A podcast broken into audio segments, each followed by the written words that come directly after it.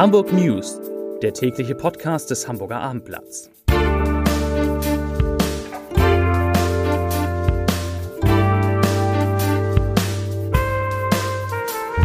Herzlich willkommen. Mein Name ist Lars Heider und heute geht es um letzte Informationen zur Bundestagswahl am kommenden Sonntag.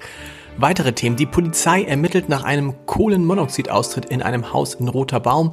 Fridays for Future demonstriert in der City und heute Nacht fallen in Hamburgs Clubs die Masken. Dazu gleich mehr. Zunächst aber wie immer die Top 3, die drei meistgelesenen Themen und Texte auf abendblatt.de. Auf Platz 3, Dennis Diekmeyers Sohn spielt bei Bundesliga-Club vor. Auf Platz 2, Kohlenmonoxid-Drama, 28-Jährige durch Gastherme vergiftet und auf Platz 1 Riesenandrang bei Klimademo in Hamburg, 21.000 Teilnehmer. Das waren die Top 3 auf abendblatt.de. Deutschland fragt sich, wer wird Kanzler? Und Hamburg fragt sich, wird ein Hamburger Kanzler? Kann Olaf Scholz der neue Helmut Schmidt werden? Auch wenn FDP-Chef Christian Lindner den Vergleich, ich zitiere, weit hergeholt findet. Das sind die Fragen, die uns alle an diesem Wochenende beschäftigen. Alles, was Sie zur Wahl wissen müssen, finden Sie ab sofort in mehreren Blogs auf abendblatt.de und morgen auf sehr, sehr vielen Seiten in der Zeitung. Ein wichtiger Tipp vorab für alle, die noch nicht Briefwahl gemacht haben. Denken Sie daran, ins Wahllokal einen eigenen Stift mitzunehmen. Sie wissen ja, Corona. Ein paar Zahlen zur Bundestagswahl in Hamburg sind exakt 1.298.859 Bürgerinnen und Bürger wahlberechtigt. Es gibt sechs Wahlkreise, in denen sich insgesamt 72 Kandidatinnen und Kandidaten um ein Direktmandat bewerben. 22 Parteien stellen sich mit einer Landesliste zur Wahl. Die größte Altersgruppe bei den Wählern stellen die über 70-Jährigen, von denen es rund 240.000 Wahlberechtigte gibt. Rund 60.000 junge Hamburgerinnen und Hamburger dürfen zum ersten Mal wählen. 34 Wahlberechtigte feiern am Wahltag, also am Sonntag, ihren 18. Geburtstag. Und der größte Wahlbezirk in Hamburg ist, wenig überraschend, Wandsbeck mit 312.000 Wahlberechtigten. Und der kleinste Wahlbezirk, das ist die Insel Neuwerk. Dort leben 18 Wähler.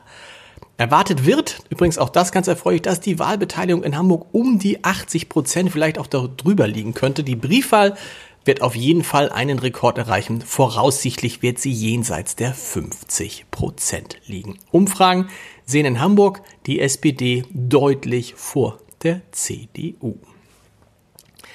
Die Hamburger Parteien, die haben für den Bundestagswahlkampf Hunderttausende Euro ausgegeben. Allein der SPD-Landesverband hatte laut einer Umfrage ein Budget von 200.000 Euro um Altbürgermeister Olaf Scholz in seinem Kampf ums Kanzleramt und die eigenen Hamburger Kandidaten zu unterstützen. Die Freien Demokraten, also die FDP, die hatten 160.000 Euro zur Verfügung. Die Grünen kamen auf rund 100.000 und das kleinste Wahlkampfbudget haben die Linken mit 25.000. Bei der CDU wollte man keine Hamburger Zahlen nennen, da der Wahlkampf größtenteils auf Bundesebene organisiert worden sei. So, soweit zur Wahl, aber mit der Wahl hatte auch die große Demonstration an diesem Freitag in Hamburg zu tun. Denn so viele Menschen wie heute haben zuletzt vor der Bürgerschaftswahl vor zwei Jahren an einer Klimademonstration von Fridays for Future teilgenommen.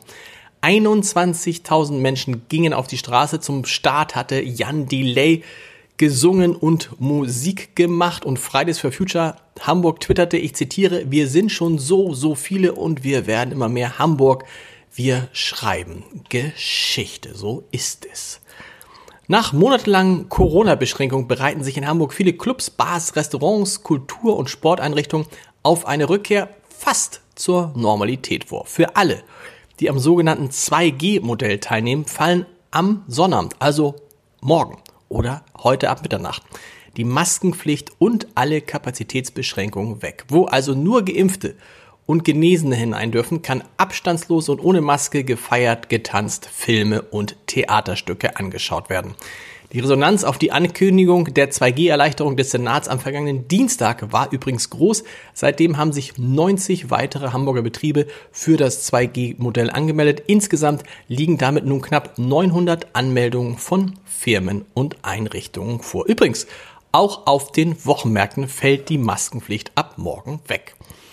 Bleiben die Corona-Zahlen von heute. Es wurden 157 Neuinfektionen gemeldet, zwei weniger als am Freitag vor einer Woche.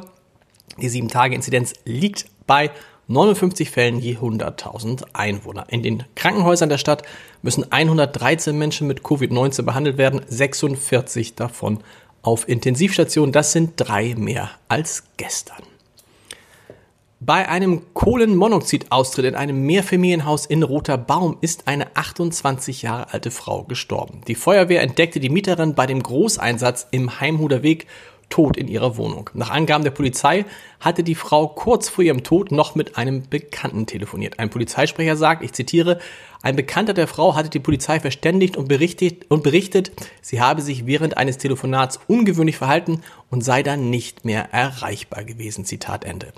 Weil ein Notfall nicht ausgeschlossen werden konnte, wurde die Wohnungstür der 28-Jährigen von Polizei und Feuerwehr gewaltsam geöffnet. Die Einsatzkräfte fanden die Frau dann tot in ihrer Wohnung.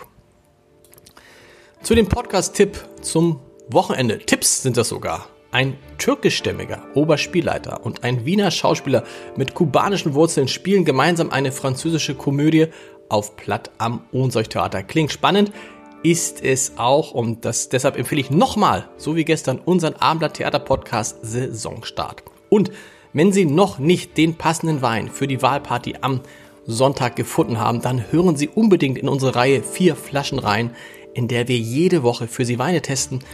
Diesmal im sogenannten Speed-Tasting. Ein Wein in 10 Minuten und danach eine knallharte Bewertung. Äh, ein guter Wein. Chardonnay und Weißburgunder, eine Mischung. Eine Cuvée, wie die Weinkenner sagen. Hören Sie mal rein unter www.abendblatt.de slash podcast. Da finden Sie übrigens insgesamt eine Auswahl von fast 30 Podcasts. Ich wünsche Ihnen ein schönes Wochenende. Viel Spaß am Sonntag und wir hören uns dann Montag wieder und dann wissen wir vielleicht, wer dieses Land demnächst regieren wird. Bis dahin, tschüss.